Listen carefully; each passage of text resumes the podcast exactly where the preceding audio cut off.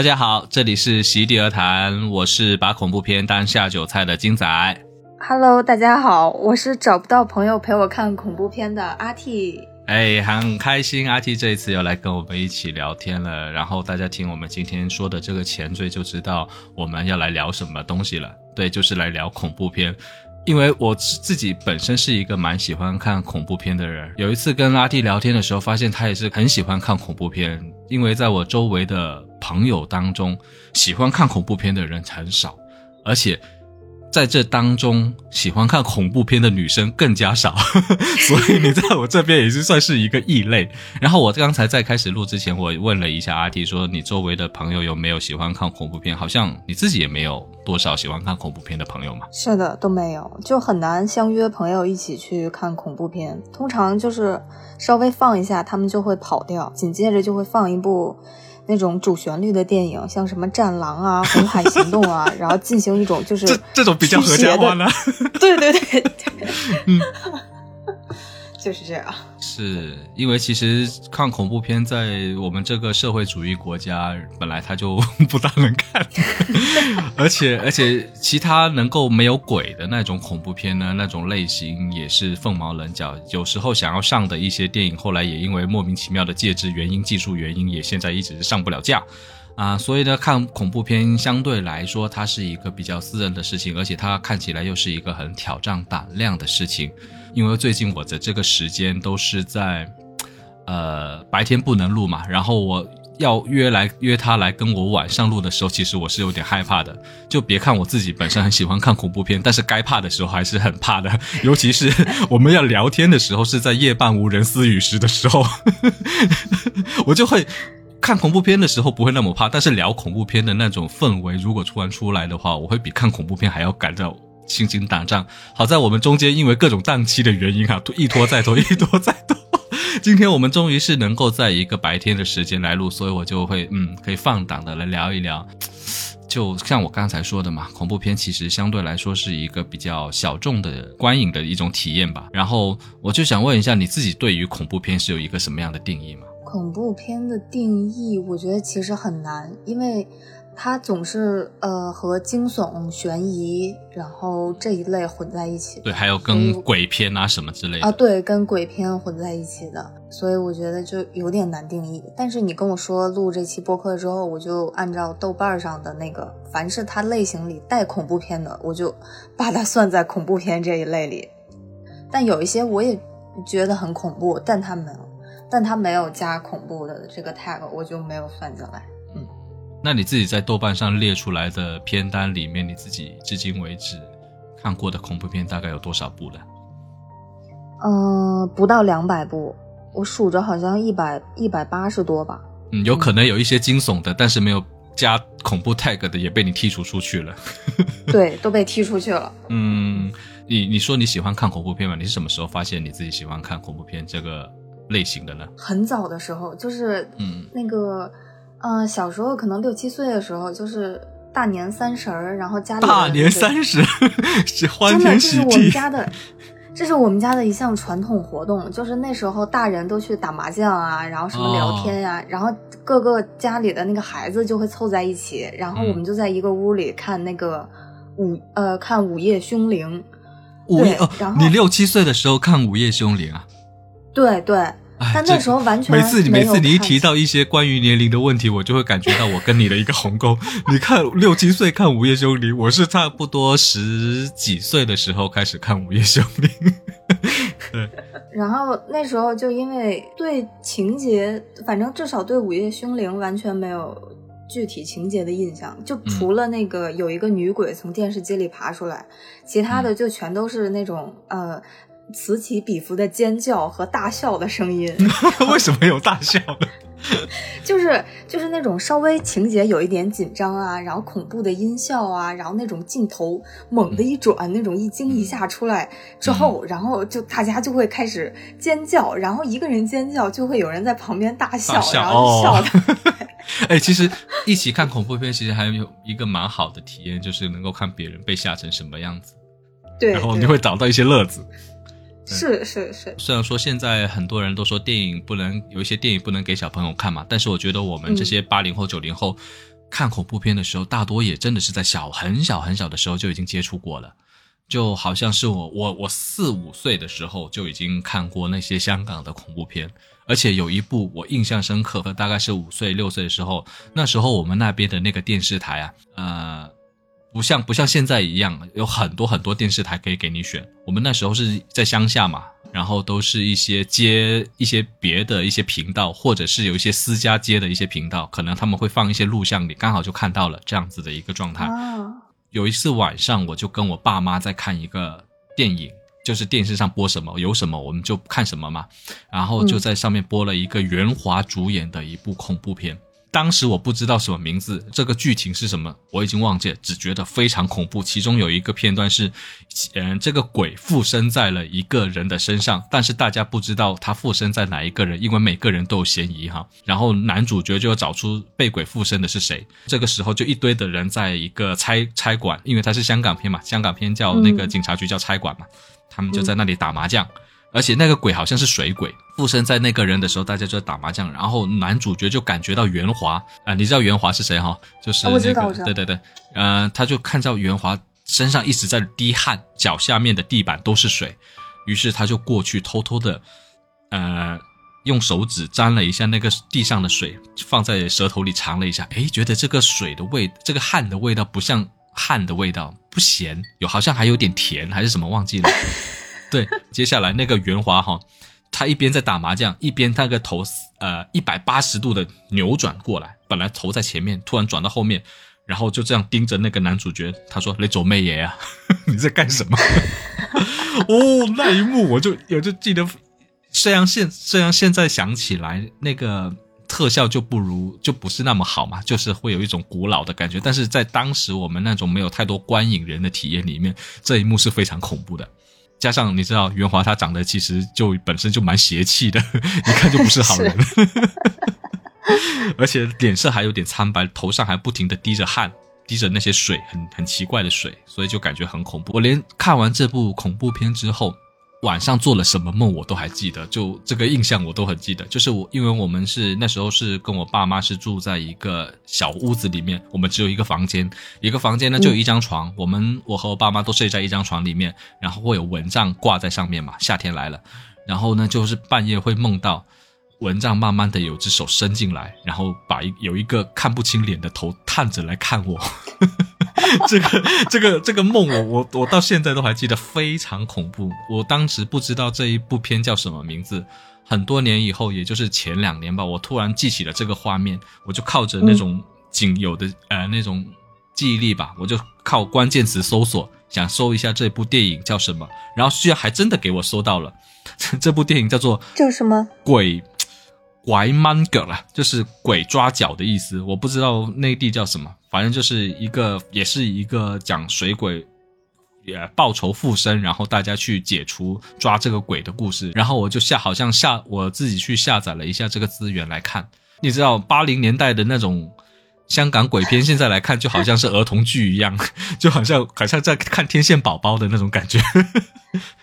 是的，现在在看那种特效就完全没有恐怖的感觉了。是，我觉得那种恐怖片特效其实还是蛮重要的，而且要与时俱进。有很多当年被说很恐怖的那种恐怖片，当你阅片量多了，加上特效的东西你也看多了，你再回过头看以前的东西，你就会觉得当初的很多的惊喜或者给你留下很多深刻记忆的那些桥段，都变得好像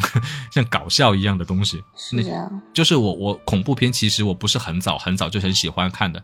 一开始还是蛮害怕看的。大概是这几年在家的时光吧，然后做家务的时候，或者是中午吃午饭的时候，嗯，一些商业片都已经差不多看完了，就决定说看一下恐怖片。大中午的时候看恐怖片就不会说觉得太恐怖嘛。一开始还是会有点难顶，那时候一边吃饭一边看各种碎尸、内脏飞来飞去，还是会有点恶心。现在已经可以一边就着饭一边就着那些内脏看下去了。我是这两三年才慢慢培养出，哎，我喜欢看恐怖片的这样的一个习惯。你是怎么发现自己喜欢看恐怖片的呢？就其实我也是差不多这两三年，就是自疫情开始以来，就因为小时候像刚才那样，就也会有那种是就看鬼片，是我是我们家一个算传统活动嘛，就有 对。就有有一些没有看过哪个家庭喜欢看恐怖片的？你们家还蛮特别。嗯，而且不仅是那种大年三十，就是家里很多亲戚，然后亲戚的小孩聚在一起的时候，就是平时我我爸我妈在我小时候，就那时候呃，经常买那种盗版盘嘛，你知道，就就九十年代盗版曾经就 VCD 啊，录像带啊，嗯然后 VCD、DVD，然后那那些，然后就那时候就有很多香港的鬼片啊，然后就会看到。那时候我们的家庭活动就是我们仨一起看鬼片，对，哎然后我问一下哈，你爸妈不嗯会限制你看这种东西吗？如果我是家长，现在我的小孩要看这种东西的话，我其实还是会不要看。这样不会，他们就不会限制我，除非是碰到那种，就是因为那时候香盗版的画面它，对对，就是有有的香港恐怖片，它确实在里面就是鬼片些香港里掺了恐怖片就是三级片。对对，就是那种。然后如果突然发现，哎，开始在鬼片里掺黄片的情节了，然后 我爸妈就会甩给我一个枕头。会吗？会啊会啊，对，就会这样。那那那那些恐怖片里面经常会出现这种各种惊吓的、有鬼的啊，然后还有一些嗯什么、呃血腥场面，他们都不他们都不不克制你吗？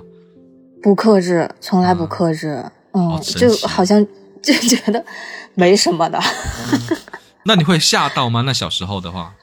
小时候肯定会有一点，小时候肯定会，但就是越被吓到越想继续看，然后就捂着眼睛在指在指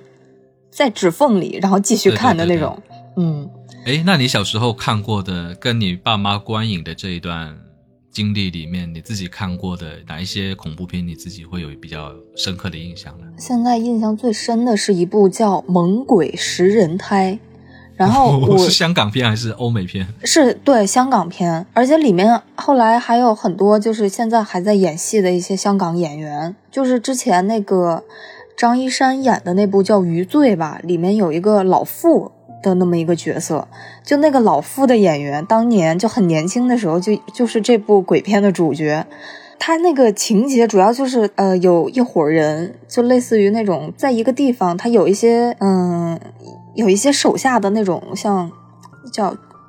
军阀，对他军阀，然后手手底下有他一些人，的年代是在军阀混战的那一段年代。也不全是，那个只是一个引子。然后他就在军阀混战的时候，他去盗墓，然后盗到了一些不该盗的墓，就把一些什么呃恶鬼啊，然后之类的释放出来。之后那个鬼就附身在一些人的身上，为了能能让自己就存活下去。然后那个鬼他发挥自己的功利的方式，就是让一些女性怀孕。然后但是。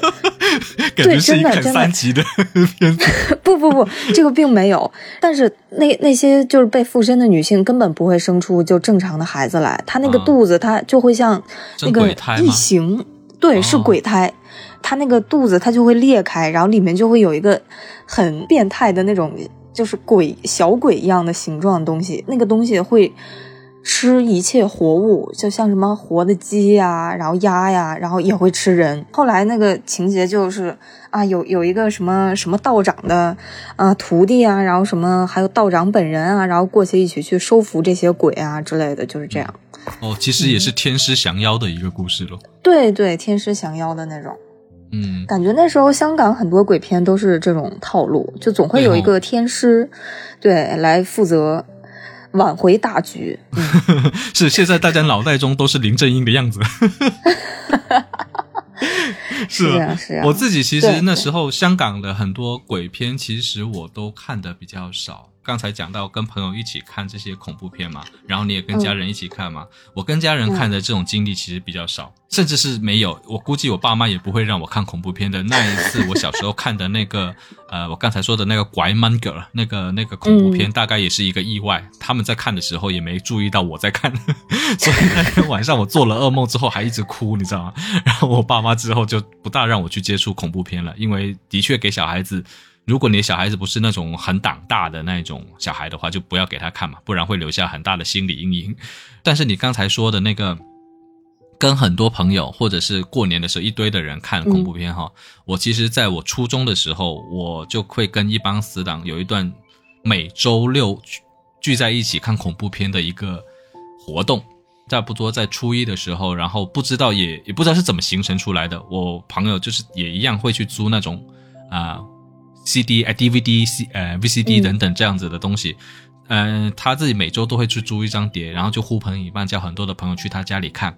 从一开始可能会看一些商业片，比如说那时候有 Twins 啊，有谢霆锋主演的一些、嗯一些片。谢霆锋那时候好像跟林心如也演过恐怖片，叫《魔镜》还是什哦，么？是的，对对，对对对，那其实那那里还是有点小恐怖的，就是这个有人死在这个镜子面前，然后这个镜子就有了那个就有了怨气，接下来就经历了好几代人，每一个接触这个镜子的人都得到了一些诅咒啊，或者是惩罚，就这样的一个故事，其实还是有一点小恐怖的。就大概是从看完这一部《魔镜》开始，我这个朋友以后租的每一张碟都是恐怖片，然后每一周我们都会周六的时候去看。因为有很多人一起看，所以就反而不会觉得恐怖。在那一个时间里面，我们看的都是一些日本的恐怖片，然后日本恐怖片都喜欢出一个系列的。啊、我那个时候看的恐怖片是那个《学园怪谈》，然后还有什么《鬼水凶灵》。其实看的当下，因为有很多人在不恐怖，但是在回回到家晚上洗澡的时候，你知道，突然会想起白天的时候看到了一些片段，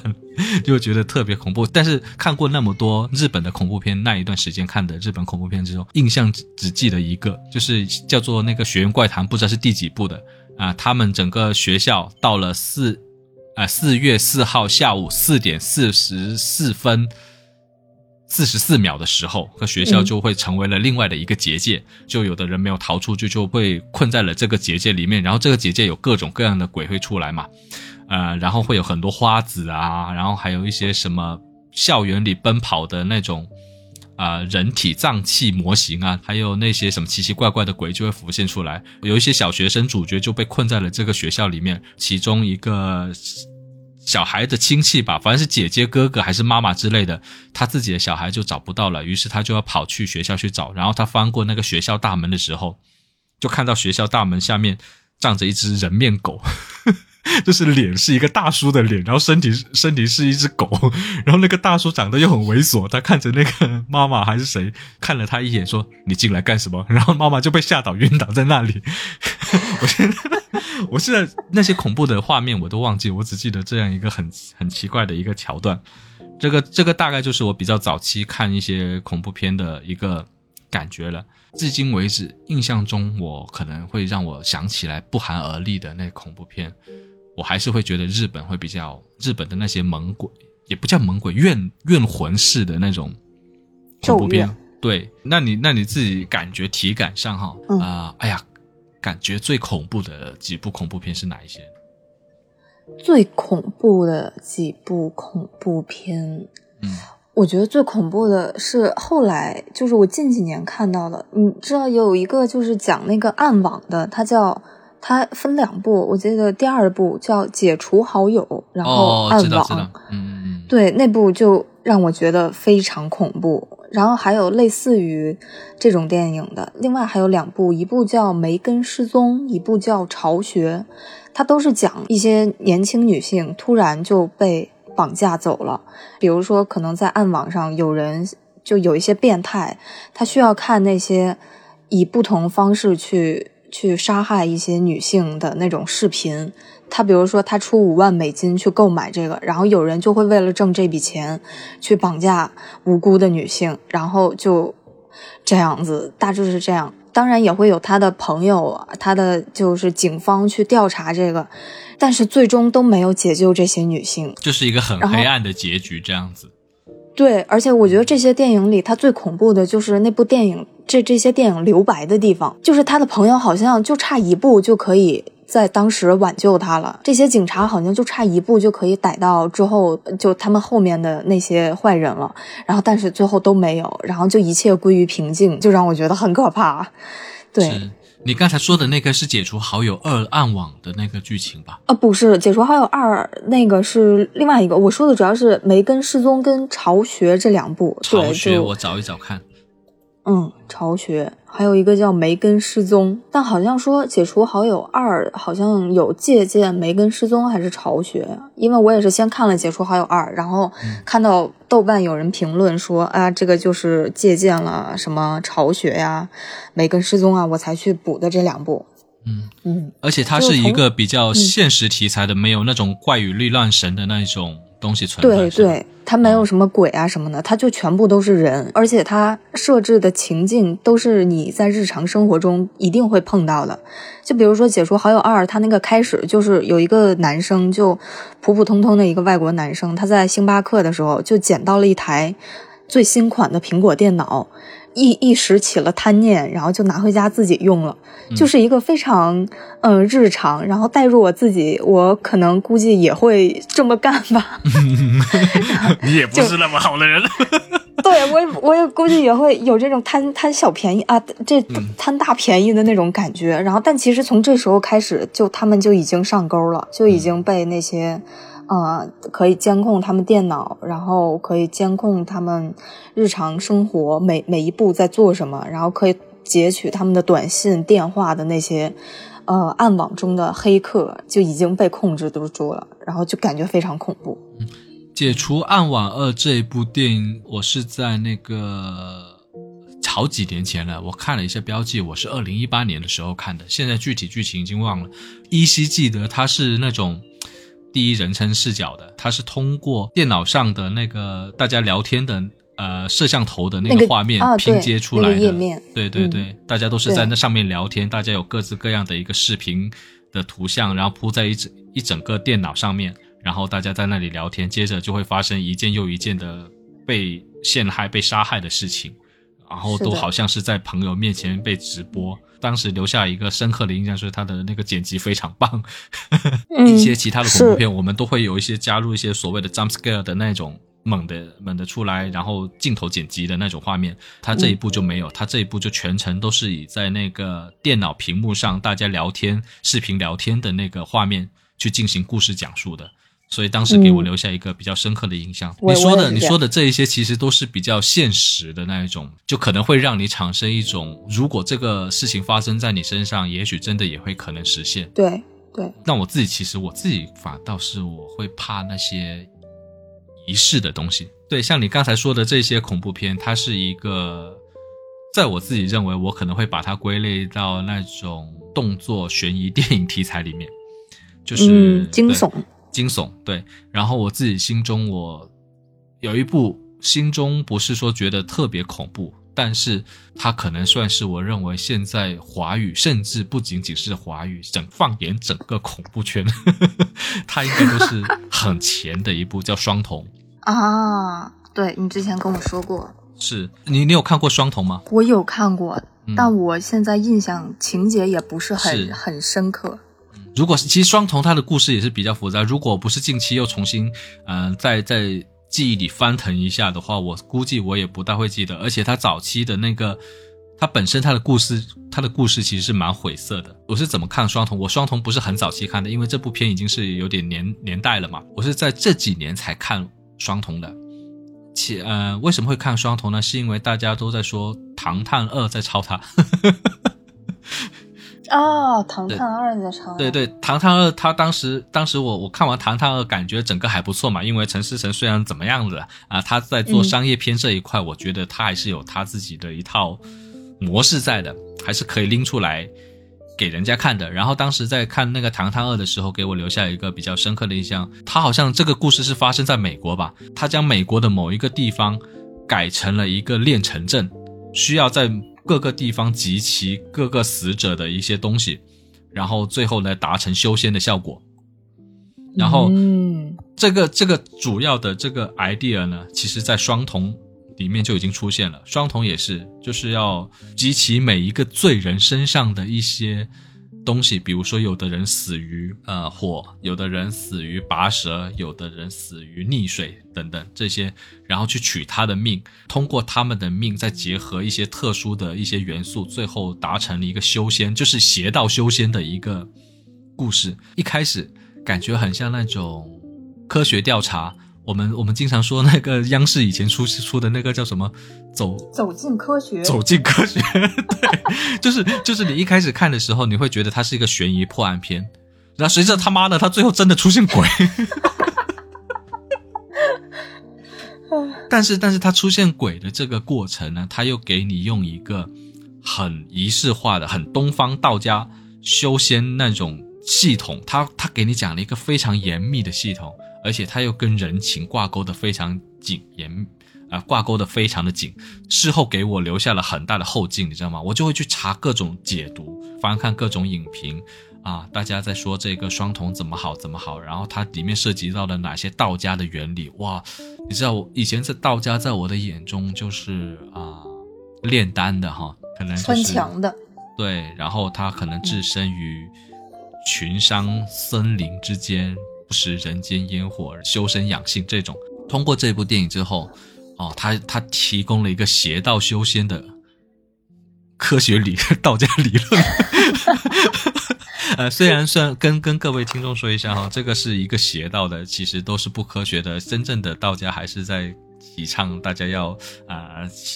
修身养性哈，然后要做好事等等这些比较正面的。只不过是电影他把当初他把其中这些比较邪道的东西，结合一些看似好像很有趣。或也不是说很有趣，就是很很有一套理论体系的东西给它摆出来，而且又是东方仪式感很重的东西，这样就给我留下一个比较深刻的印象。而且他关于他的解读有很多方式，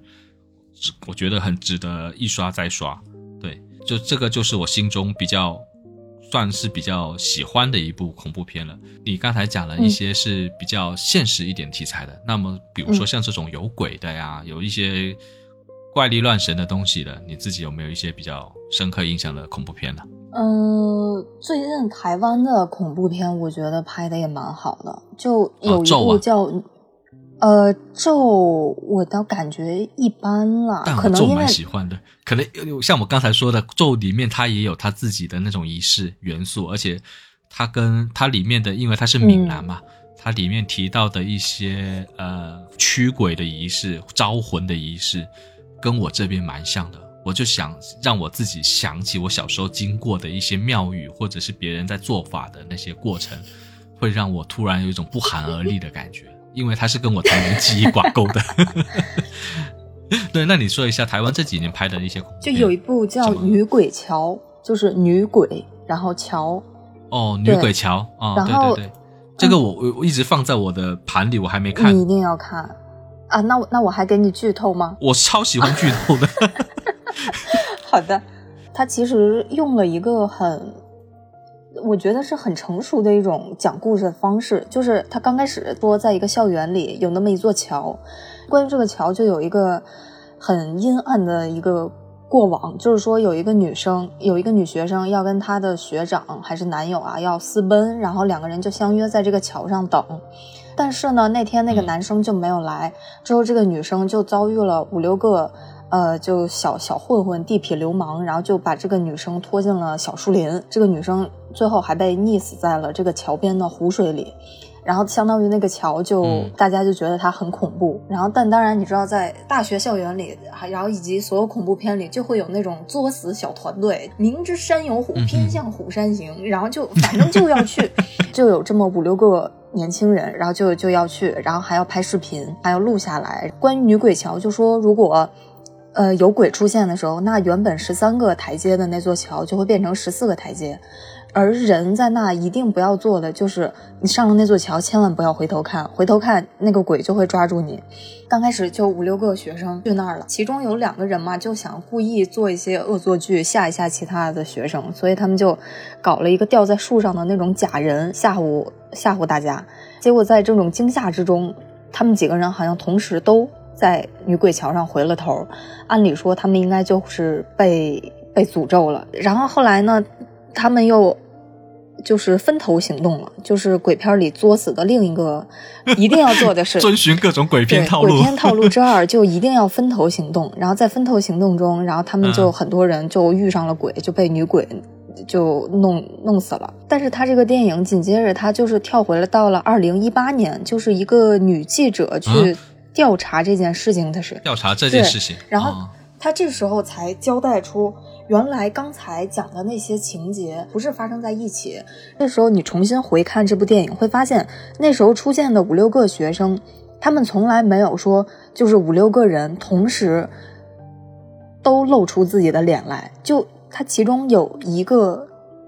人，有有一个女生是每一次女鬼桥有这种探险活动，她都参加了。对，也就是说。哇，你说这一段的时候，我突然之间鸡皮疙瘩一起，了。就是尤其是你看这个电影的时候，然后你看到这儿就会，嗯，就突然一下就那个恐怖的感觉就来。你一开始可能就是你刚你刚开始可能是觉得，哎，又是这些小对对，刚开始对就是这样。然后之后就发现说，哦，原来这是二零一八年的时候发生了一起，每四年，也就是说一四年跟一零年的时候，它分别发生了两起惨案，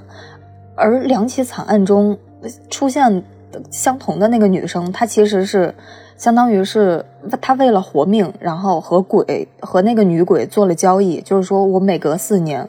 会带五个人来，然后把他们祭献给你，但是你哦放过我，就这样子。然后这个女女女记者不是在二零一八年调查吗？她调查过程中就发现。在今年，也就是二零一八年那时候，又有几个学生要去，结果她就发现其中一个男生，也就是她自己跟着他的摄影男记者，摄影记者就好像是二零一四年出现过其中的一个男生，这个男生是接替之前那个女生，后来和女鬼做了交易的那个人。哎，那之前我我嗯我插一下，那之前那个跟鬼谈交易的那个女生怎么样？她就死掉了，因为就是她是二零一零年第一次去参加那个活动的时候，她其实已经被鬼从楼上摔下去了，但她没有完全死掉。他那时候和鬼做了交易，就是说你不要杀我，我每四年给你带五个人来。呃，然后一四年的时候，他确实带了五个人过去，也就是在一四年那次，他他把这个身份交替给了后来的那个男摄影记者，因为他那时候就跟他说：“说我虽然活下来了，但是我活着的每一天，我的每一个夜晚对都生不如死。所以他就决定死对，他就想死他就给那个男生递了一块。那他我我嗯再猜一下，那他既然已经想想死了，还干嘛还要带五个人过去？他他自己跑到鬼面前说我死就他可能，就是就也想活下来，但是在那个过程中又觉得实在太痛苦了，临时对，反临时。反水。然后这个相当于给鬼打下手的这个人就做了一下身份的交换，然后之后就变成了那个男生。对，他就因为有一个这种呃时间线上的一个模糊，然后以及后来再交代清楚，所以就让这部鬼片让我觉得，嗯，还是用心的。对就结构上还是会有一些有意思的对，结构上有一些不是。说那种普通的嗯鬼片，比如说，哎，这个这个女鬼片、女鬼桥，我等一下今天晚上可以看一对看。台湾片其实这几年呃比较比较红的，除了刚才我们提到的那个嗯咒，然后还有那个红衣小女啊，孩，对对，还有那个失忆，啊，失忆，尸体的尸那个我也看过。对记忆的忆。呃，这两天不是刚出了那个什么关于我和鬼，呃就许光汉的那个跳跳舞娘的鬼片。对对对，，就是那个，我昨天刚看完。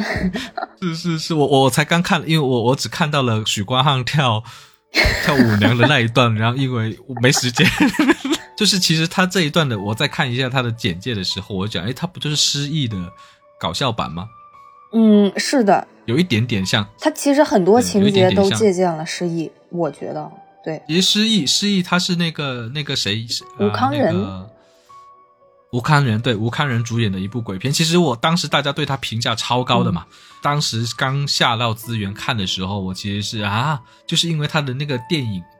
画面质感特别像那种电视剧画面，就没有那种电电影质感，你知道吗？一放出来就是那种电视剧，所以就。画面，所以就没有给我一个很大的观感。后来还是被我还是被他带进去。其实失忆就是在讲那个怎么说冥婚呃冥婚的故事。对，男主角吴康仁他自己是一个电视台的主持人，然后有一次在那个地上捡到了一个红包，这个红包就是一个死去的女人的一东西吧。反正你只要捡到了这个红包，你就缔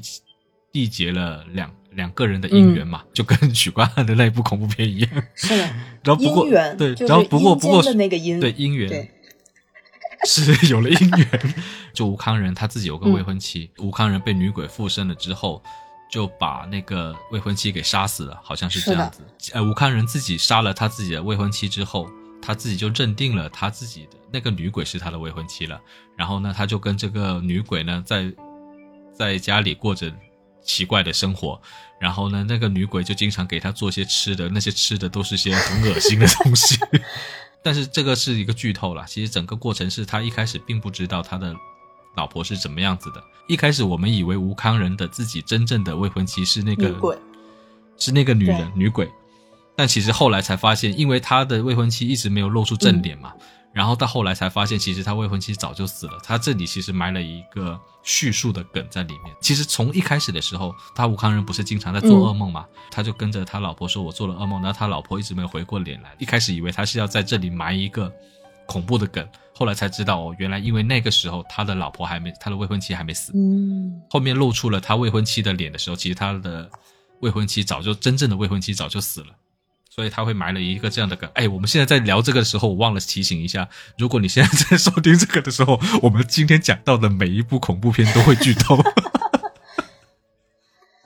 以免吓到大家。对对对，但是如果你是真的感兴趣的话呢，你可以。拖个两三分钟跳过去看一看，因为我们每一部片一定都会剧透的，大家大家也不要建议啊。其实你真的去看，我们故事也没讲的太清晰，不会像别的一些播客一样会把一个故事都完整的说出来。如果我们今天讲的这些故事或者这些恐怖片，大家会有兴趣的话呢，等一下可以在我们的 rundown 里面收我们的那 show note 里面，我们会加一些片单里面，大家有兴趣可以去搜索看一看，呃，调剂一下枯燥无味的生活。先在这里说一下。对，然后我们刚才其实说到了你自己在讲的这些恐怖片里面，啊，都会有一些套路。你觉得在恐怖片的套路经常会出现的是哪一些呢？嗯，套路一个是像刚才说的那种，就会有一个作死小分队，明知山有鬼，偏向鬼山行。嗯，对，就比如说其中这一个，我觉得可以拿出来一个，啊，比较经典的就是《昆池岩》，就韩国的那一部。就是伪纪录片形式的嘛，一呃一堆的人说这个有一个废弃的精神病院经常闹鬼，然后一堆的傻逼 就冲到那里去要去说我们去看一看鬼到底怎么闹的，然后闹到最后全部都死光光的故事。而且他们中途还就完全分头行动。是这个就是第二个，嗯你刚才讲的第二个一个套路，就是聚在一起要死一起死嘛。这样子的话，就算死也不会孤单。你突然每个人都分开了，然后每个人都遭受一片惊吓，然后虐杀，最后惨死的过程，何必呢？为什么一定要分开呢？然后还有一个可能就是那种，呃，传传染性，那个叫就像那个你很喜欢那丧尸一样的，就是像咒那个，他会咒语，他需要把这个咒语传传传播给别人，让别人来分担这种。呃，痛苦。对对对，哦，比如说《午夜凶铃》啊，很多都是这样。就是他需要，不仅是在电影里，他也通过电影跟观众的互动，把这种就是恐怖打破第四面墙那种来传染。咒的恐怖的预告片还是蛮恐怖的，虽然也是很很常见的那种恐怖片吓人套路。呃，他的女儿在一个忽明忽暗的房间里面，可能是葬在哪一个角落，他就一直叫他：“哎，你在干嘛？”你在干嘛？你在干嘛？然后那个灯就一明一暗，一明一暗。接下来那个小女孩就突然抬起来，这样冲过来。这个是经常会有的一个恐怖片的一个 jump scare 的套路，但是是当当时真的是蛮蛮唬住我的。说到咒，不是说有那个很晦气的一个结尾吗？就是大家一直跟着他，跟着女主，她在寻解破解身上魔咒的那个。啊，过程，然后那个女主一直跟着周围的人，其实也是跟着观影的人说，跟着我一起念这个咒，可以让大家保平安这样的一个念头。但是最后才告诉你，跟着他一起念这个咒，其实是一起分享这个分担这个诅咒。一个诅咒的危害力在他身上大概有一百的话，那么。别的人一起跟他一起念这个咒，包括看电影的这个人、看这个视频的人，跟他一起念这个咒，就可以分享、分担一点点、一点点。那么他加持在他身上的百分百就会被稀释掉。嗯，虽然说最后这个电影女主为了自己的女儿尝试了这样的一个实验，最后还是惨死了。但但其实这这部片给我一个很大的一个印象，就是他自己做的。我刚才已经讲了，他跟我的生活体验是非常相近的。而且他自己做的第一人称视角，因为他是用一个一个呃伪纪录片的形式嘛，然后去拍摄的剪辑自己出来的恐怖生活体验，所以给我的观感还是蛮，我还是蛮喜欢的。而且我是被吓到了很多次。然后我们再回过头来继续讲，你觉得套路还有哪一些？套路，呃，我看哈，那叫什么借尸还魂，就不管他是呃，因为年纪太大了。老老了，然后所以想再找一个年轻的身体，像那个万能钥匙，你有看过吗？就啊，有对他那他那里面其实也就是两个人，然后他们不断的去找新鲜的，借别人的人的身体，身体去活。然后真的给他活到了。你知道看恐怖片，你看了之后会庆幸自己还活着。有一些恐怖片你看着就会很添堵，比如说这个万能钥匙，我当时看完的时候真是他妈的添堵，就是就是这个女主、嗯她也不算蠢，有一些恐怖片的那些主角都是很作死、很蠢是是这样，然后不该打开的盒子偏要打开，不该打开的门她偏要打开，不该认识的人她偏要认识。她好像也是有自己去查查了查子之后，最后还是被啊、那个凶手夺取夺走了她的身嗯，体。对，夺舍，对夺舍这个套路，嗯，是呃，有一部片其实他就照着这个套路拍，但是一切都在反套路的。这个叫做《林中小屋》，啊，我看过那部，它是一个非常融梗的恐怖片，是的，是的，是的，但是它又它又非常仿融梗，嗯你知道吗？所有的人都是照着恐怖片的套路去做，但是最后全都反开来了。首先就是在一个夏天，会有一帮荷尔蒙旺盛的年轻人要去一个小屋里面一起玩，然后过完这个夏天，这个就是其中一个套路啊。夏天，然后去一个特别小的地方，特别失联的地方去住一段时间。我在想，我我如果是我的话，我坚决不会去这种林间小屋，你知道吗？这个百分之百是会出命案的地方。这群里面呢，会有那种看似是处女一样的女主角，嗯就是她非常正经，然后啊、呃可能不怎么谈恋爱，然后但是又心地善良，然后呢会有金发美男、金发美女哦，里面那个金发男才还是当年小鲜肉时期的锤哥演的，我是后来翻过来才发现是锤哥演的。他在演小鲜肉的时候，就是会有一个看起来高大威猛的金发男，然后看起来不大好相处。这个金发男可能会欺负一下男主角或者是女主角这样，然后金发男旁边会有一个放荡女，看起来花枝招展。然后四处招蜂引蝶，然后还有书呆子，聚齐了一个恐怖片套路里面的所有的人。林中小屋里让我觉得很好玩的地方，就是你认为恐怖片里刻板印象的角色设定，最后全都不是这样子的。比如说那个看起来很正经的女主角，她自己看起来好像是一个守身如玉的、心地善良的这样的一个女主角，其实她自己早就有了性经验。她在这个仪式仪式中被选定为做一个。招魂仪式的祭品，好像是因为他看起来就是很正经的，谁知道他不是，他不，他早就不是处女了。然后那个看起来很放荡的女生，其实她才是真正的守身如玉的女的。然后，然后那个那个那个锤哥看起来好像好像很坏的样子，其实他也是一个很心地很好的一个运动男生，阳光大男孩。他在前面就被弄死了，应该早早就死去的一个书呆子。他跟好像是跟女主一直冒险冒险到最后，而且在林中小屋里面会出现了一大堆的我们以前在恐怖片里面看到的经典角色，养鬼食人的角色啊，包括贞子啊，还有一大堆德州电锯杀人狂的那些角色都放在这里，所以是一部非常集大成的之作。一边按照套路去给你讲故事，一边反套路的给你一直不断反梗。其实这部片是大概在十几年前了，我刚工作的时候看的，现在一直很印象深刻，就是哇，从来没有看过有人能够这种反解构的方式。当然，现在有很多片子已经开始反解构，就比如说我们以前看的英雄片、超英片，以以以前的那种超英片是要什么伪光正，丰神俊朗、伟光正，对，然后就是头上就差缝个红星在上面的那种的那种角色。到现在的话，都一定每一个超英角色都会有一些弱点，呃弱点啊、缺点啊，比如说这个人比较碎嘴，那个人比较自私，然后或者是根本就没有胸怀天下、想要拯救苍生的那种想法，可能就是想要偏安一隅，但是最后还是不得不走上一个拯救世界的啊、呃路上去。对，现在是现在都是反套路了，但是当反套路已经变成一个套路的时候，它就变又变成了一种制式的东西。嗯就变得很僵化了。对啊，就是人就是这样子，一边仿套路，但仿套路久了之后，它又变成一种套路，就很就很烦。就是你最烦恐怖片出现哪一些东西呢？我最烦恐怖片装逼，你知道吗？就是，就就那个，什么叫做恐怖就那个《片装逼仲？夏夜惊魂》，你知道吗？就呃，就评哦分超高的一个鬼片，他主要是这个导演他本身逼格就高，你知道吗？他的上他拍的第一部片就一炮而红，逼格非常高。遗这呃遗传厄运哦，遗传就是遗传厄运但遗传厄运我觉得还算是合格的恐怖片，但《仲夏夜惊魂》就感觉，啊，就他那个电影还很长，我记得两个半小时吧。是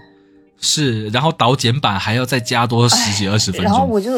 看的全程，我就想，就是别装逼了，赶紧让我见见鬼吧。然后就一直带着这种心情，然后一直看到最后，结果也没有 没有什么鬼啊。然后之后，嗯而且就很多它的一些像什么构图上的对称啊，巧妙的那种呃构思啊，它也不是说就是你你在完全没有做功课的情况下就可以 get 得到。然后我还得后来去找影评去补课，对对对，对我就不行。有些就是让你做功，是不是有些让需要让你做功课的恐怖片让你很烦？对，而且我觉得他做功课是这样，就是如果说作为完全没做功课的，就是普通观众，我觉得他应该能吸收到，比如说六成。那如果之后做功课或者嗯二刷的人，我觉得他可能能能感受到导演想表达的，比如说八成、九成，一些精巧的是是这个样子。嗯让你更深的了解嗯这部电影。但是这部电影给我的感觉就是，如果你没做功课，那你只能 get 到两到三成；如果你做功课，你可能能懂七到八成。我觉得就嗯，最烦的是最烦的，比如说像双瞳，我其实不做功课的话，我大概看懂六成吧。但做完功课了之后，我再看我就是会佩服导演的各种绝妙的暗喻在里面。那我自己就会觉得说，哦，我学到了东西，或者是我感觉到我整个人升华了。最烦的就是说啊，你做完功课，你只想去，你只想去揍导演，是这样。装逼啊你！因为遗传厄运，说实话，我其实还是被他吓到过。我也是，而且它里面有很浓浓的那种宗教感。通过一家子去呃被选中成为魔鬼的接班人吧，应该算是吧。里面那个女主应该后来应该算是一个魔鬼接班人，或者是一个魔鬼附身，还是干嘛延续下去的一个祭品还啥的。它里面做的一些恐怖的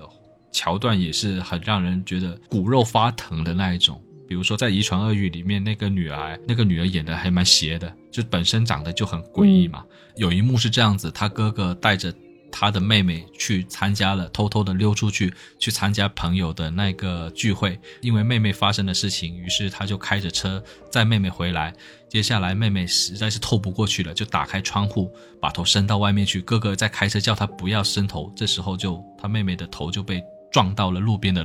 电线杆，头就没了。对，哦，那一幕真的是，哦，我就整部片我其实基本上的我都忘记太多，但是这一幕给我一个很强烈的画面震撼。我也是，我现在想起遗传厄运，我就只记得他妹妹头飞出去的那一幕。对，就头飞出去。这个是，而且而且，你知道为什么会记得这一幕呢？是因为我每次在坐公车或者是坐打滴滴的时候，坐那种小车的时候，我都会幻想这样的一个画面。他导演把我这个幻想的画面拍出来，就是我很怕说把手伸到外面，或者是把头伸到外面的时候撞到什么东西，手啊头啊就全都飞走的那种。嗯但是其实遗传厄运给人家更大的印象，是因为它有很重的那种宗教仪式的暗喻在里面。它整个的电影拍的其实也是蛮黑色的，你感觉到就是那种宗教的压抑感在上面。所以我其实对《仲夏夜惊魂》其实是蛮期待，是他的第二部导演作品，也是一部恐怖片。当时他的背景是设定在极昼的地方，对是吧？对，他整部电影他好像没有太多暗的画面，他都是在一个白天，然后一个邪教一堆的人在做一些恐怖的事情，最后导致人的性格的扭曲，好像是有一个这样的主题意义在里面的。嗯，但是你自己看的时候，你你觉得导演的装逼感是在哪里呢？导演的装逼感，我觉得呃，可能也跟我对恐怖片的期待有关吧。我就喜欢那种九十分钟结束战斗的恐怖片。如如果是这样的话，那三十分钟的时候就是一个坎儿。就如果前三十分钟他都没有吸引我，我很可能就会把它关掉了。但是《仲夏夜惊魂》那部电影，它不是就是。啊，评分特别高嘛，然后大家都说他特别牛逼，对对对特别好，然后我就想，嗯我说，哎，前三十分钟还没见到鬼，那我再等等吧。他一共两两个多小时，然后我就看了一个小时，我还是看得晕头转向。我说鬼呢？哎，对，嗯所以这个《仲夏夜惊魂》，我当时打开电脑看了十几分钟吧，就觉得这个女主就有点神经质的样子。对，但如果只是这种神经质，就不是特别能吓到我，也所以也不是特别吸引我在一部鬼片里。嗯嗯嗯，他最近这个导演又拍了一部戏，就是那个小丑的那个扮演者凤凰啊。啊啊！我知道，就华金菲尼克斯，就博很恐惧。对对，我还没有看那个。有菲华金菲尼克斯主演，我其实看了哈。我告诉你，你一定看了之后，你一定会骂这个导演装逼的。因为我是看了一眼，时长有三个小时，好像比《仲夏夜惊魂》还长，然后我就我就给关上了。是，他就在讲一个精神病的人的一个幻想世界。诶，他自己从小就被一个有控制狂的母亲啊养育长大了，他自己本身对周遭都有一种战战兢兢的。感受能力过于敏感，然后又会想象别别人怎么样怎么样，他会把一些想象的画面变成真的，去经历这样的事情，所以你就会感觉这是一从一个精神病人的角度去看这个世界的电影，所以里面会出现很多惊悚的桥段或者片，或者是一些不合理、不合逻辑的一些画面，你都可以接受，你就觉得哦，这就是个神经病，可能跟你刚才的一些印象有点像，他就是在告诉你。你必须要用一种很艺术的眼光来看我这一部恐怖。你如果没有这种素质的话，你就别看了，你就是个 low 逼，滚滚一边去吧！你就这种感觉，我我从这部电影看出来，我觉得我自己太弱小，就不是那种，比如说我看恐怖片，我其实就是图个爽字。我也是。嗯，你希望说从恐怖片之中得到哪一些东西呢？比如说我们看商业片嘛，我们看商业片其实就看个爽字。看喜剧片，我们就图个乐，就基本要求，不说上升到那种更深刻的什么人文关怀啊，或者是说体会到某种道理，懂得某个知识，不用。我图我看恐怖片，其实就图一个被吓到，因为被吓到就会感觉呃非常爽，发泄，缓解了日常的压力那种。不会有一种说吓的后劲很强，然后好几天都战战兢兢、害害怕怕，走路都颤颤抖抖的那种状态。没有哎，也很希望有啊，那就证明说这部电影真的很好。但我现在觉得，我这次又重看了一些鬼片，就录播客之前，我感觉就是，如果他刨去那些一惊一乍呀，然后还有就是情节上，因为已经也知道大致发生了什么嘛，刨去这些之后，仍然觉得好看的鬼片、恐怖片，那就是好片。就它肯定不只是。说吓到了我，他的掌控整部影片的节奏啊，然后他铺垫的那个，嗯，什么时候就是靠一些音响、靠一些音乐的特效，然后去吸引我，什么时候又用那种情节上的一个反转去吸引我。我最后发现，我觉得拍恐怖片，如果不不要觉得说，就因为有一些恐怖片能看出来，那个导演或者是制作方本身也没有想往好了拍，就是随便搞搞那种。然后放点血浆啊什么的，但有一些恐怖片还是能看出就很走心的。我就觉得最后能留在我印象中的还是那些很走心、很尊重观众的恐怖片。嗯，那你觉得哪一些是会让你觉得哎走心、尊重到我的？比如说刚才我们提到一些，然后还有有一部叫《幽灵船》，它这个片名就非常普通。对，听起来我应该不会去点的那种。对，这个 就直接告诉你，老子就是鬼。他。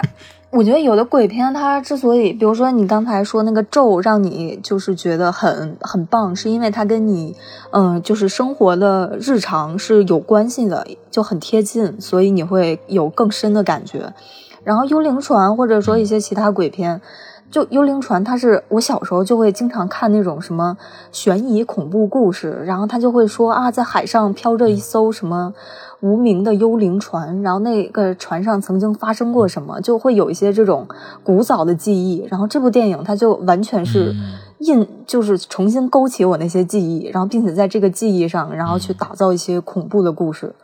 我就觉得，嗯，很戳中我。我看了一下豆瓣，说幽灵船上有两个版本，你看的是哪两个？啊，有两个版本，就有两个名字叫幽灵船，不是说两个版本。我以为是。有一个是二零哦，应该是一个很烂的那个，应该不是你看的。一个是三点七分的，一个是六点六点九的那个。对，这个我要加一下，我这几天可以看一看。反正那个男主超帅的，我跟你说。它里面是吸引你的是哪一个桥段呢？你还记得吗？我记得刚开始他是有一艘有有有有一个打捞队的人，然后他们就负责在海上捞一些呃值钱的东西嘛，当然也负责接一些业务，比如说有的。呃，什么公司啊？需要他们去哪片海域帮着捞个什么，他们就会去。之后有一天，就有一个，就是男男主，就看起来很，很弱，然后很对很普通的一个一个小小弟就出现了，说好像在哪片海域有一艘挺大的船，然后说但是我没有船，你们能不能就是。帮我去，然后如果这艘船上有什么值钱的东西呢？那我们就按四六成来分。海上盗墓。对，然后就很像，呃，重点是刚开始这个男主他就一直是以一种，嗯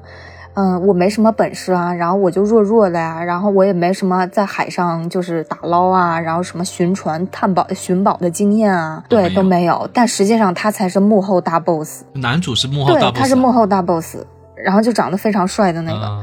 然后他其实是魔鬼的手下，他负责去收集那些罪恶的灵魂，也就是说，他实际上是一个引诱，呃，普通人去，去为了金钱，为了为了金子，然后去互相对为了欲望，然后出卖灵魂的那些人是这样的。之所以海上会有那艘幽灵船，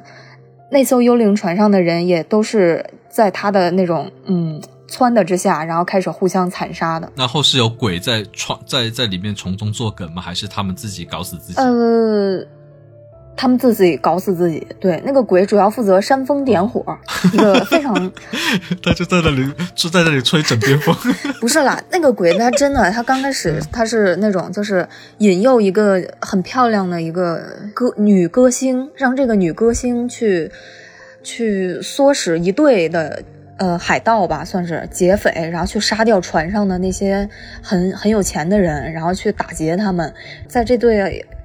劫匪打打劫之后呢，然后那个女的就把这个痴迷于自己的这个人，然后杀掉了。然后这个女歌星爱的是魔鬼的这个手下，然后但紧接着魔鬼的手下又把这个女的杀掉了，相当于没有一个人真正得到了金子财富，但所有的灵魂都是罪恶的灵魂，都被困在那艘幽灵船上，都一起来成为魔鬼的一些盘中餐的那种感觉。哦，对，而且这部电影它刚开始的时候有一个很经典的一个画面，就是。船上不是经常有那种就是很长的那种绳索吗？然后如果他那个船一旦一些呃罗罗盘啊什么的就飞速的转起来的时候，那个绳索其实是很危险的，它会割伤人，甚至是割断人的手臂啊，就什么的。然后刚开始那个船上。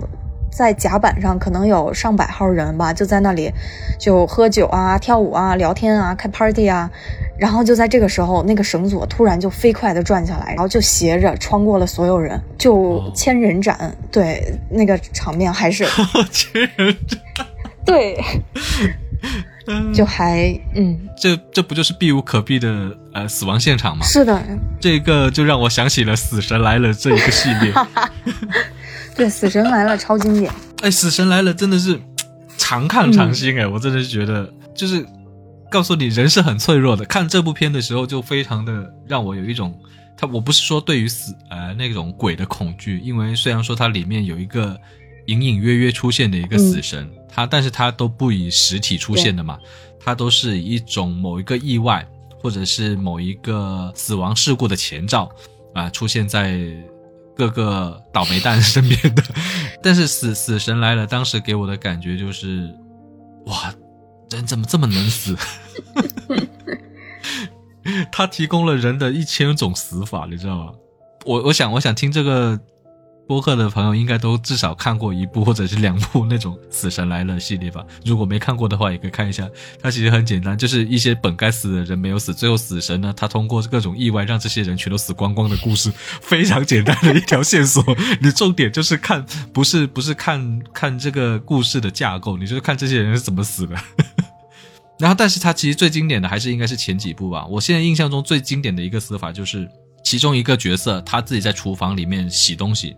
做饭还是干嘛的？他本来比如说有东西掉到了那个洗菜盆里面，你知道欧美的那个洗菜盆它是有一个撞刀的，就是可以可以可以去粉碎那些呃食物残渣的那种转刀的。其中那个角色要去拿那个在菜盆里的东西的时候，把手伸进去，这时候背景音乐响起，对对对对对对对，你就以为你就以为他的手要被卷掉了嘛？但是没有卷掉，哎，就是这时候好像是有一个什么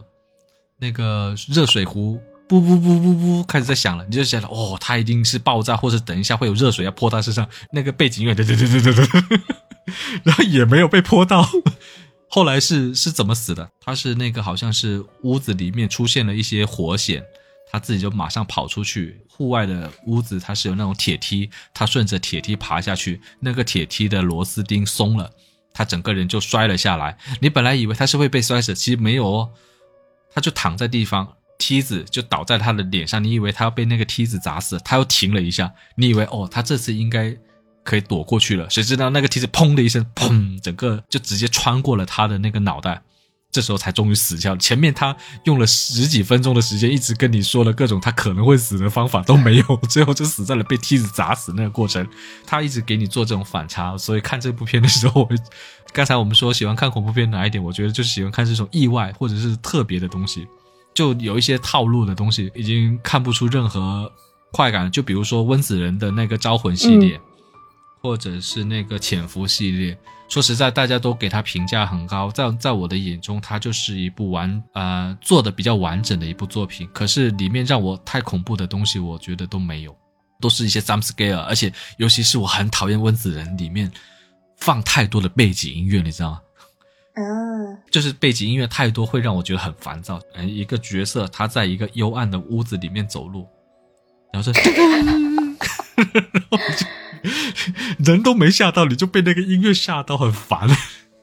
在一些一些恐怖点的上面，它都是靠音乐吹鼓的这一类，我不是很喜欢。你是不喜欢那种装逼的、装得过头的嘛？那你还讨厌哪一些烂桥段？我还讨厌那种最后靠什么呃。靠什么家庭和爱？We are family。对对，就是靠什么家庭和爱。就像你刚才说温子仁那几部片子，他有的最后就是靠什么家人之间的相互支持和爱，然后就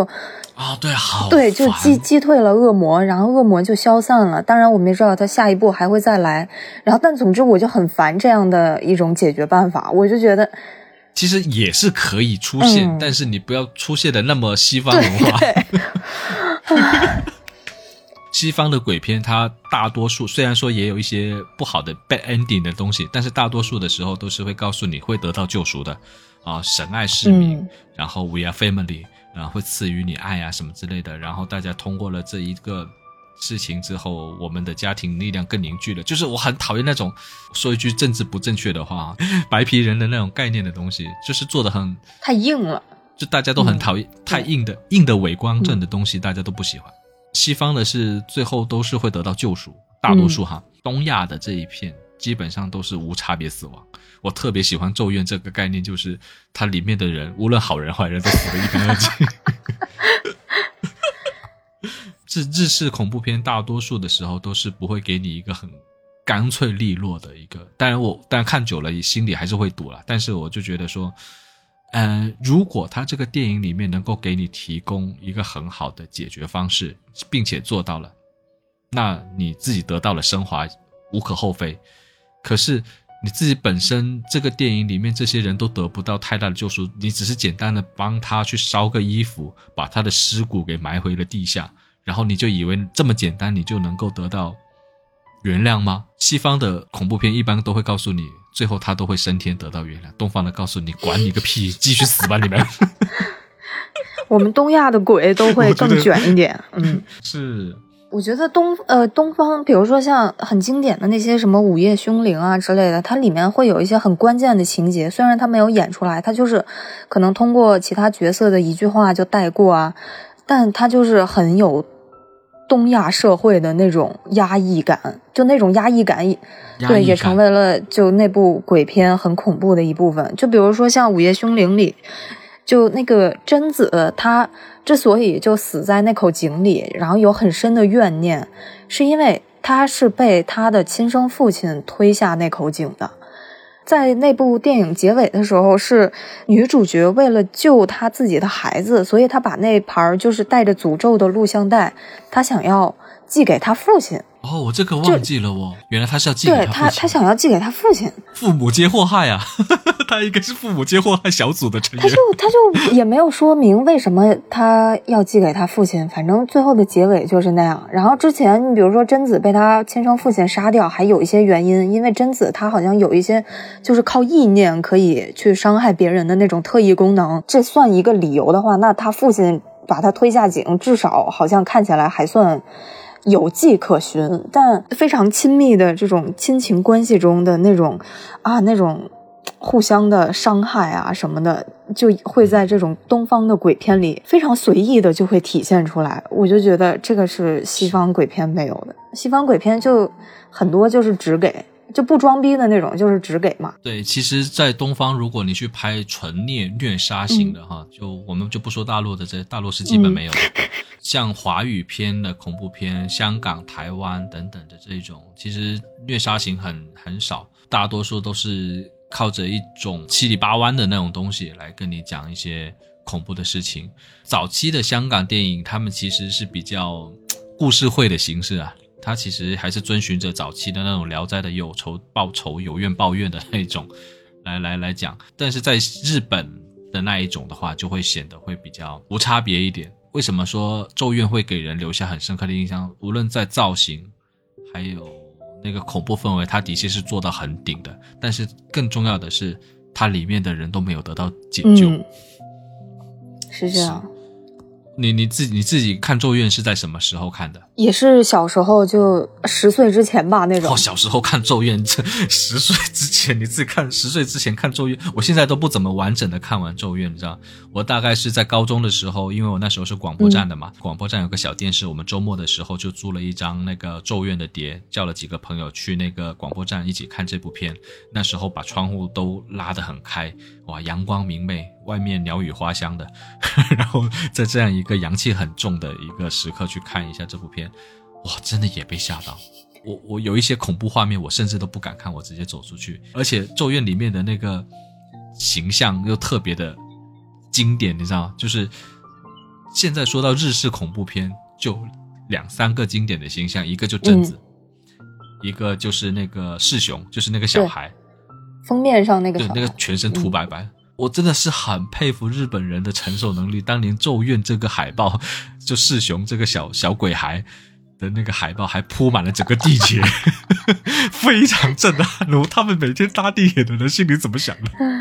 然后我自己其实现在也还不是很敢看像《咒怨》这样的东西，因为我觉得它太过压抑。压抑，对，因为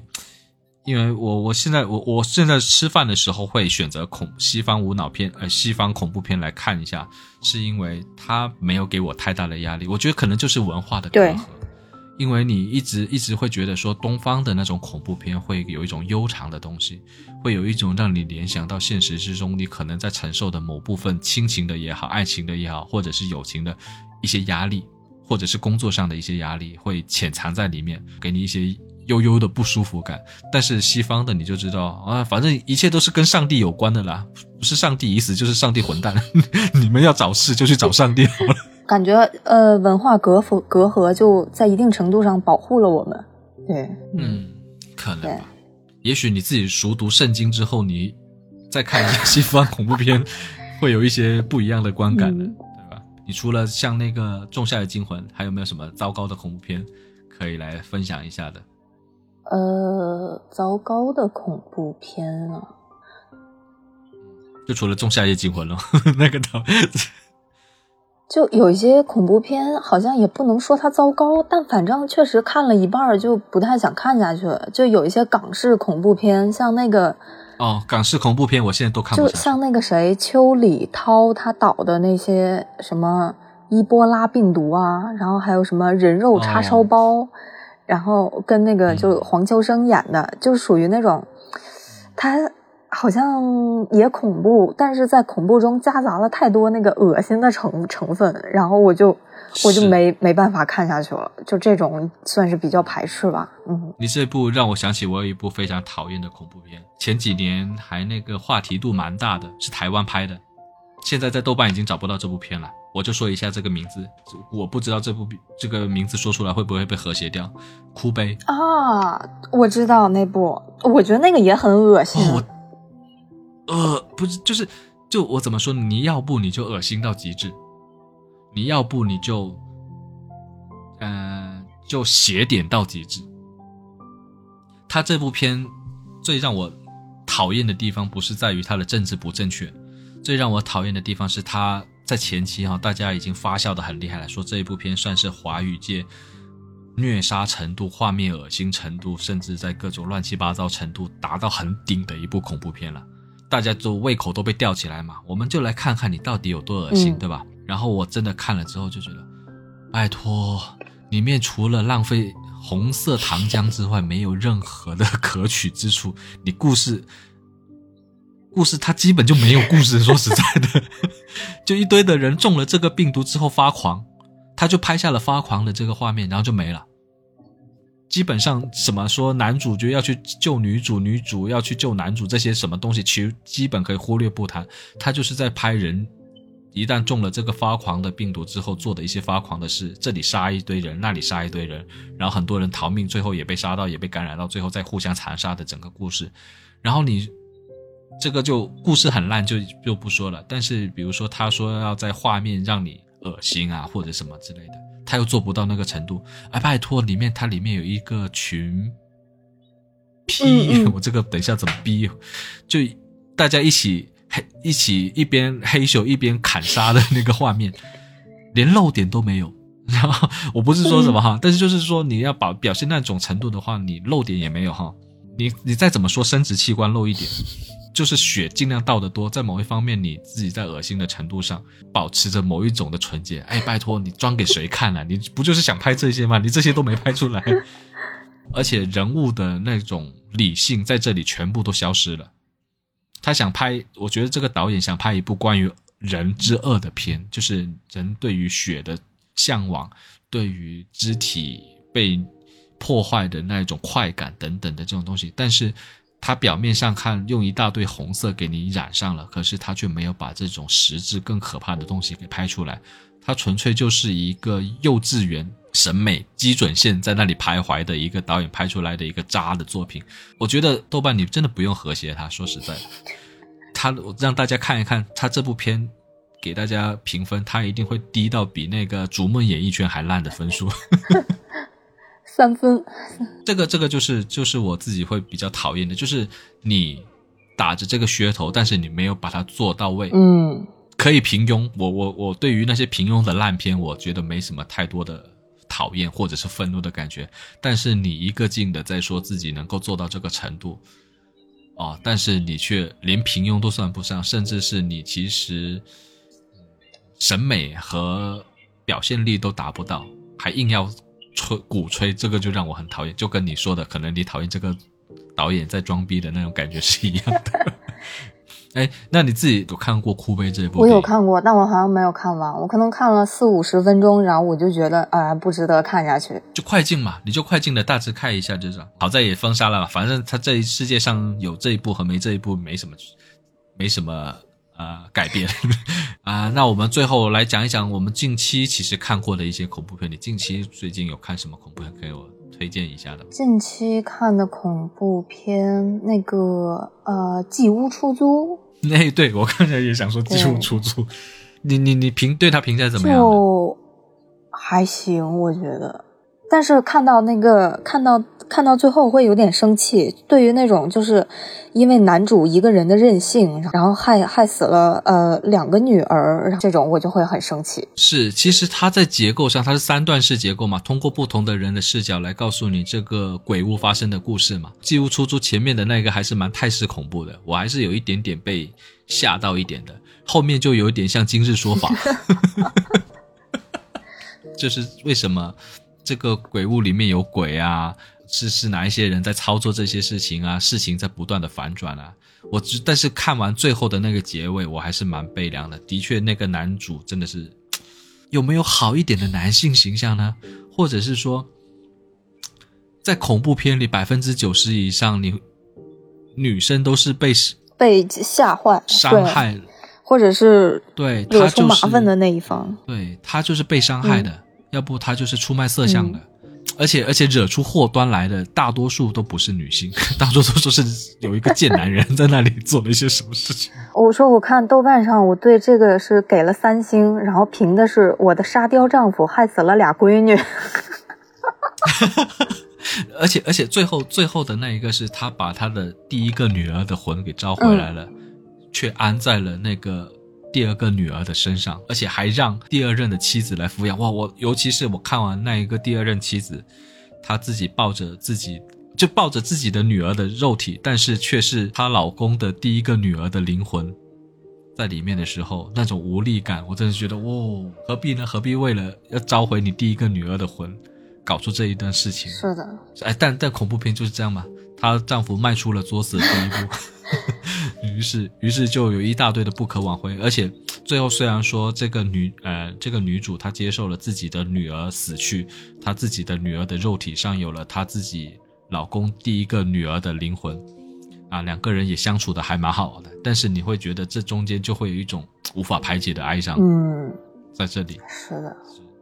就是似人非人，睹物思人，或者是此人非彼人那种感觉，你知道。尤其是我是作为家长的，我当我如果我自己的女儿她自己其实并另外一个人的灵魂寄居在上面的话，其实是会蛮难过的。嗯，我们又再剧透了一下这个《寄物出租》的一个关键点。但我觉得《寄物出租》算是近来比较可以看的一个。然后这几年有一个我自己会比较喜欢的，除了我刚才说的一个华语片的那个《咒》之外，其实还有那个泰国片。但是他那个完成的不好，可是我觉得他够邪，就是那个灵媒，灵媒对，嗯他也是第他也是那种第一人称视角为纪录片形式来拍的嘛，他就拍的很邪，整个的那种黑暗的感觉会会蛮让我还还会会蛮吓到我的。他他有好几个让我受不了的点，就是它是一部纪录片的形式，它表面展现的是一部纪录片的形式，但是。里面拍这部片的人都被杀掉了，我 那这部片是怎么拍出？这这这部纪录片，这部纪录片是怎么剪起来的呢？因为最后这些胶带什么之类的看起来都被烧掉了，那怎么会有人来剪辑这部纪录片呢？他无法来说明。而且第一人称视角一经常要避免的一个问题就是，拍这部片的人在奔跑的途中还一直不忘去拍这个恐怖的画面。昆士兰起码他还是有那种 GoPro 的那种会安在头上的哦，那他他他会一直的。但是像那个灵媒他做的不好的就是这些记者一直手里拿着这个摄像头摄像机，他被他被猛鬼追了，他还一直回过头，哎呀好恐怖哦，我拍一下吧那种感觉，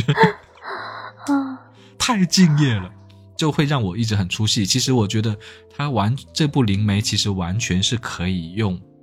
不用那种纪录片的形式。完全用拍恐怖片的形式把它拍出来，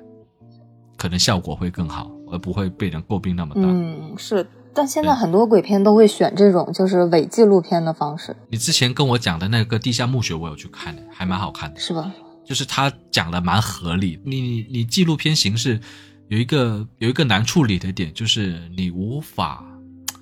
呃，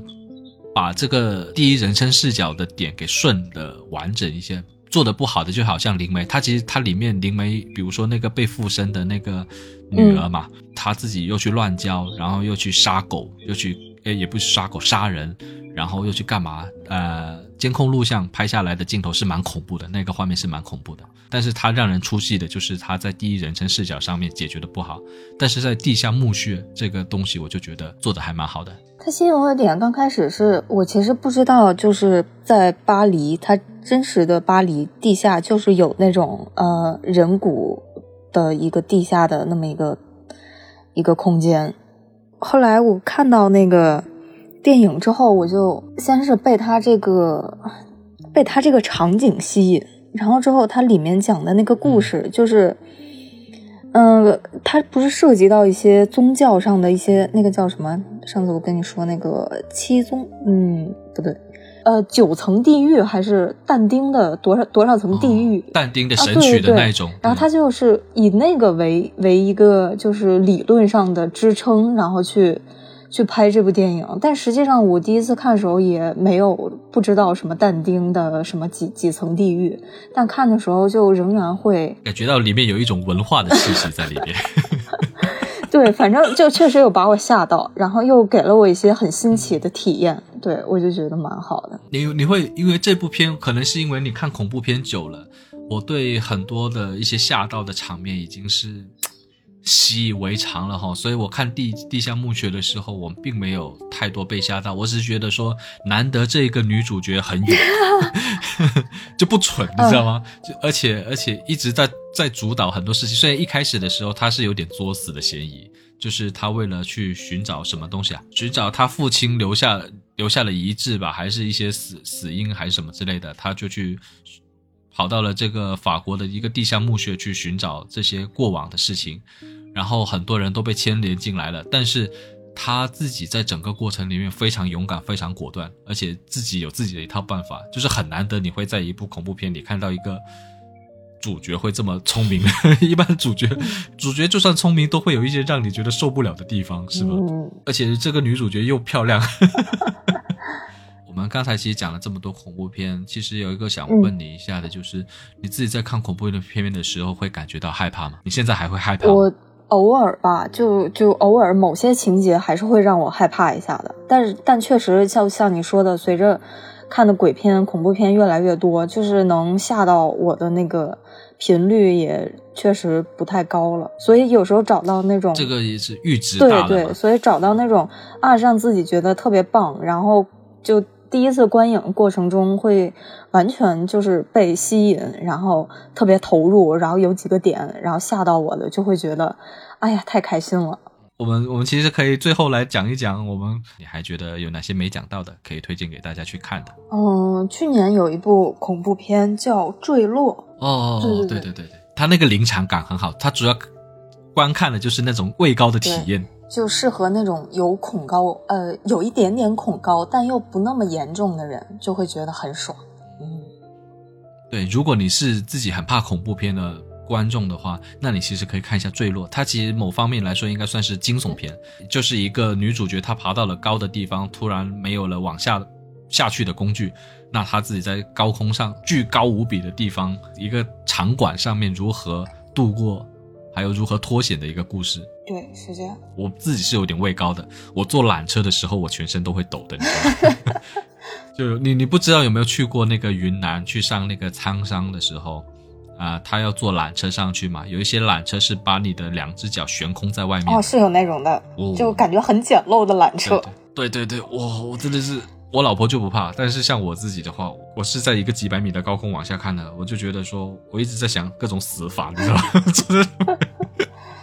掉下去之后会变成什么叉烧的样子？然后你自己还有还有还有哪一些要可以推荐的吗？二零一一年的一个西班牙电影，它叫《当你熟睡》，就这个片好像后来翻拍成韩国电影叫《门锁》，然后之后之后好像后来又。呃，中国也翻拍了，翻拍了韩国那版，好像内地也有拍，就白百合演的那个。但是我感觉还是西班牙最早的这个原版，它它没有鬼，它它写的是那种，就是你知道，确实社会上有一些人，他就是见不得别人快乐，见不得你好。然后他这部电影就完全把这种这种就有点病态的那种心态，就推到了一个极值，然后拍给人看，就。就那种恐怖，不是？我觉得比鬼更。我当时看这部片的时候，我好生气啊，你知道吗？我好想去揍那个男主。对，这是一部提前跟大家先说一下，这是一部让你看了之后会非常添堵的一部电影。对，是就女主那么好，然后这个男主就是他又不是他这个男主又不是喜欢这个女主。他就是觉得说这个女主这么好，我不能让她好过，然后就躲在她的家里，破坏了她的一生。而且是暗一开始是暗戳戳的做，后来被发现的时候，我本来一直希望有人能够将这个男主抓走，绳之于法。没有哦，他最后还还给他留了一个信息，说嘿嘿，那些你觉得糟糕的事都是我搞的哦，嘿嘿，我就是看不得你好 哦。对，是这样的，就是这种心态感觉非常可怕。嗯，然后二二一年有一部电影，我看啊，叫叫《深宅》，对。我看一下，对它哪个深？呃，就深海的深。然后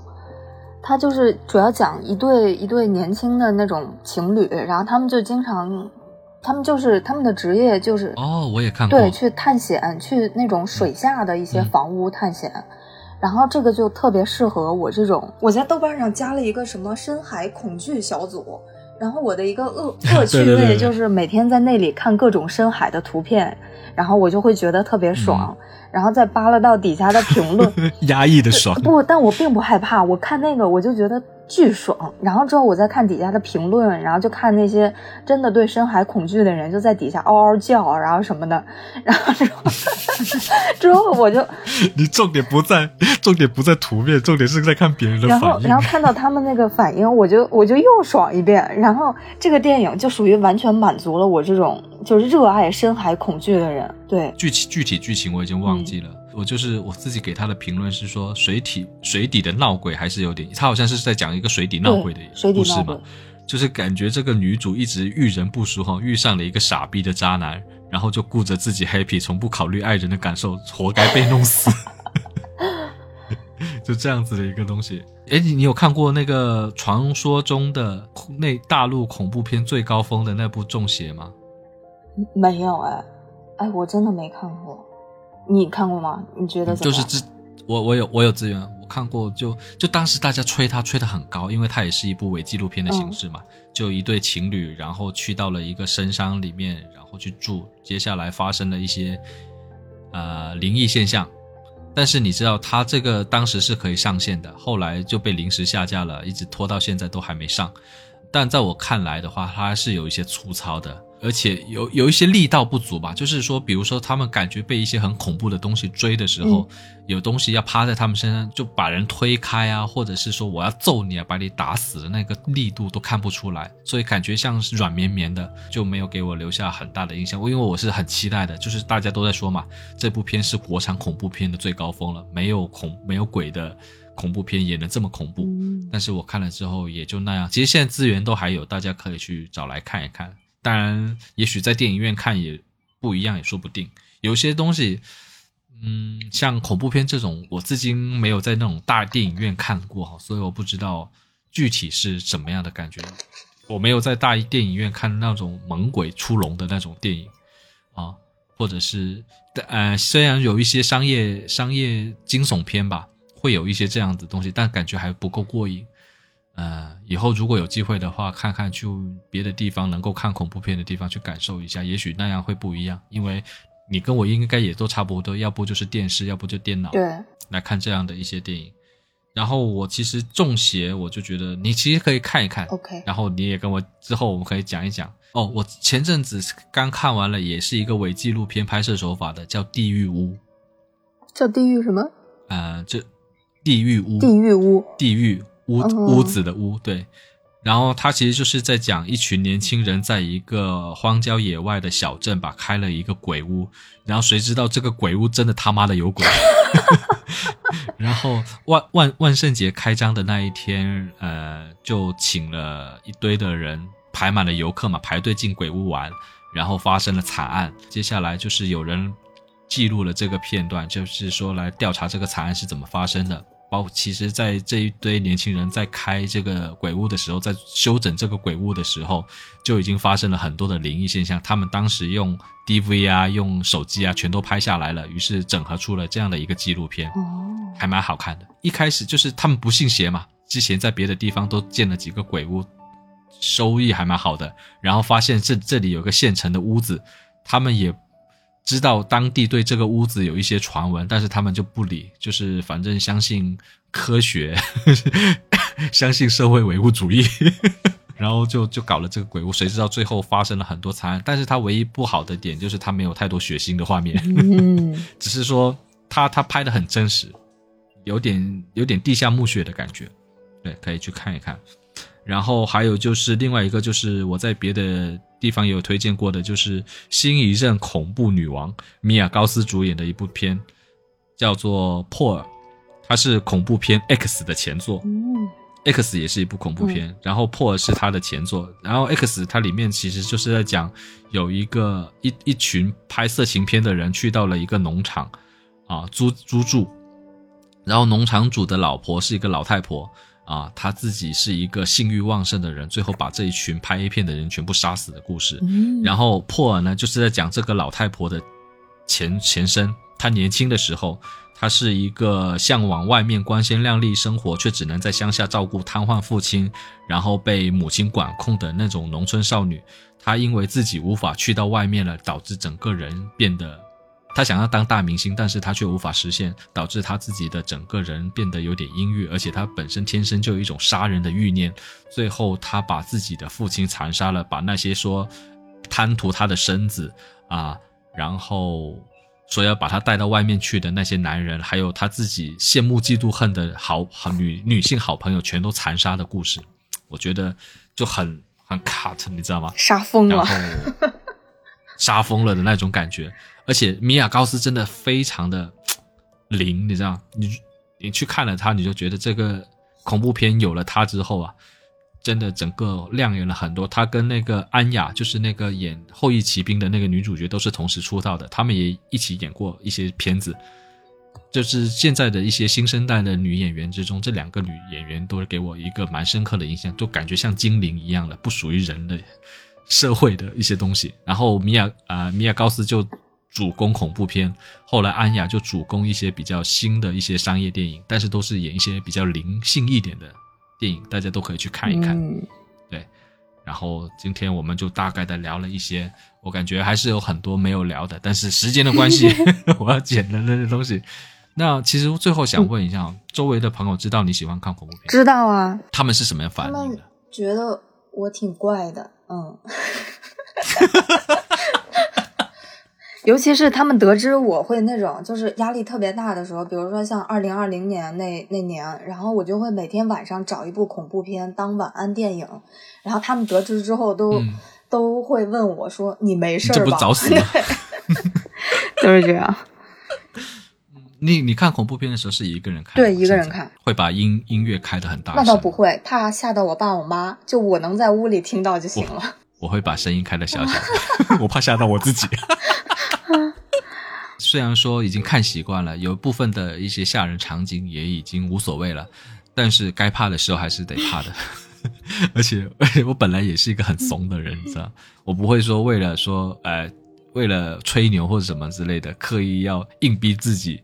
去看一些很恐怖的画面。虽然喜欢看恐怖片，喜欢看那些比较特别的桥段，比比较跟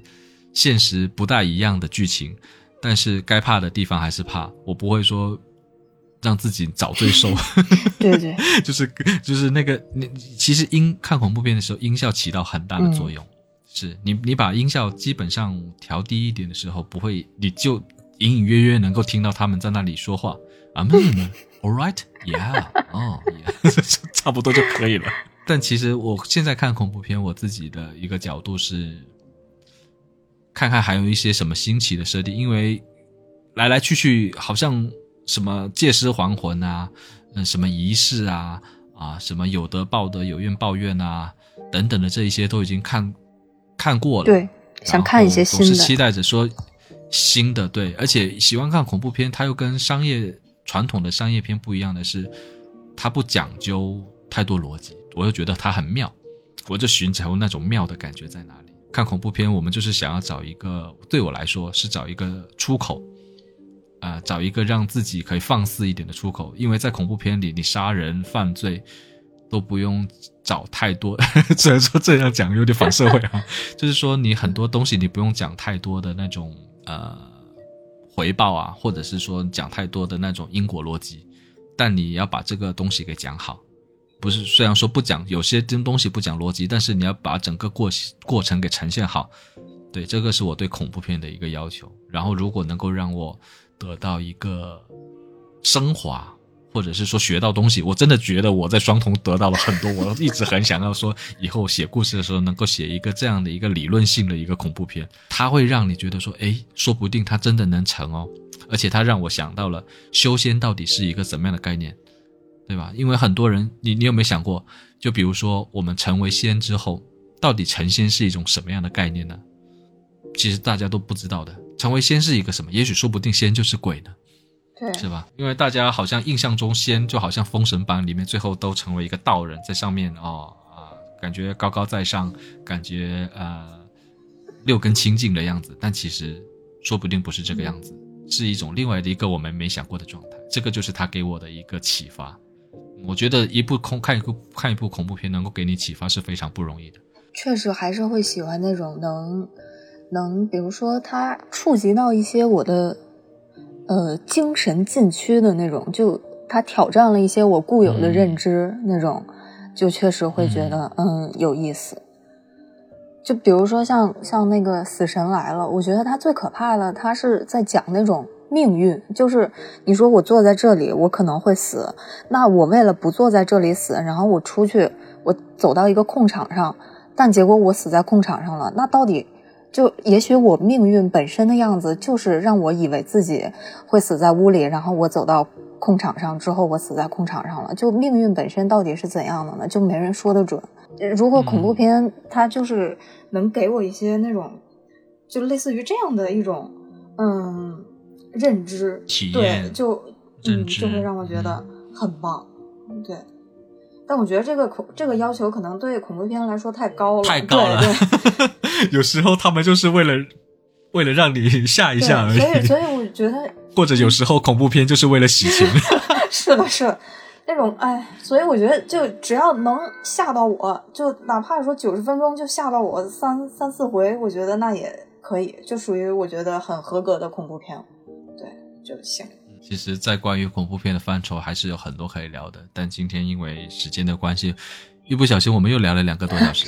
然后我们看看下次可以找一些更有趣的一些系列的恐怖片可以来讨论一下，然后还有一些，比如说一些。我其实里面我我在我在小提纲里面说了很多个点，比如说有一些别人评价很糟糕，但其实你自己看起来又很爽的一些恐怖片啊，又有一些以喜剧类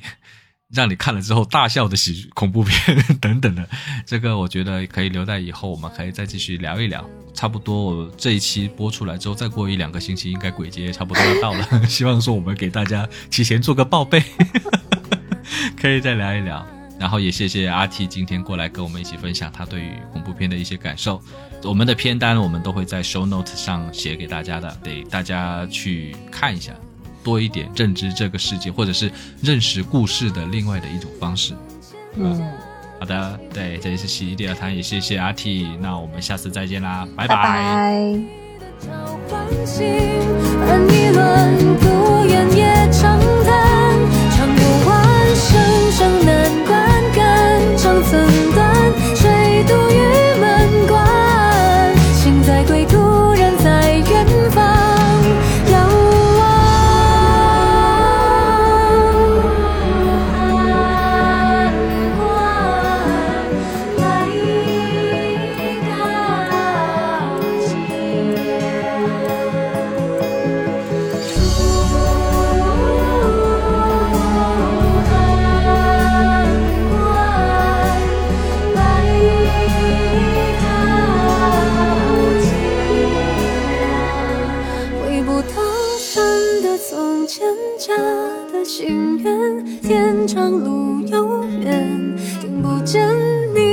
交换心翻一乱孤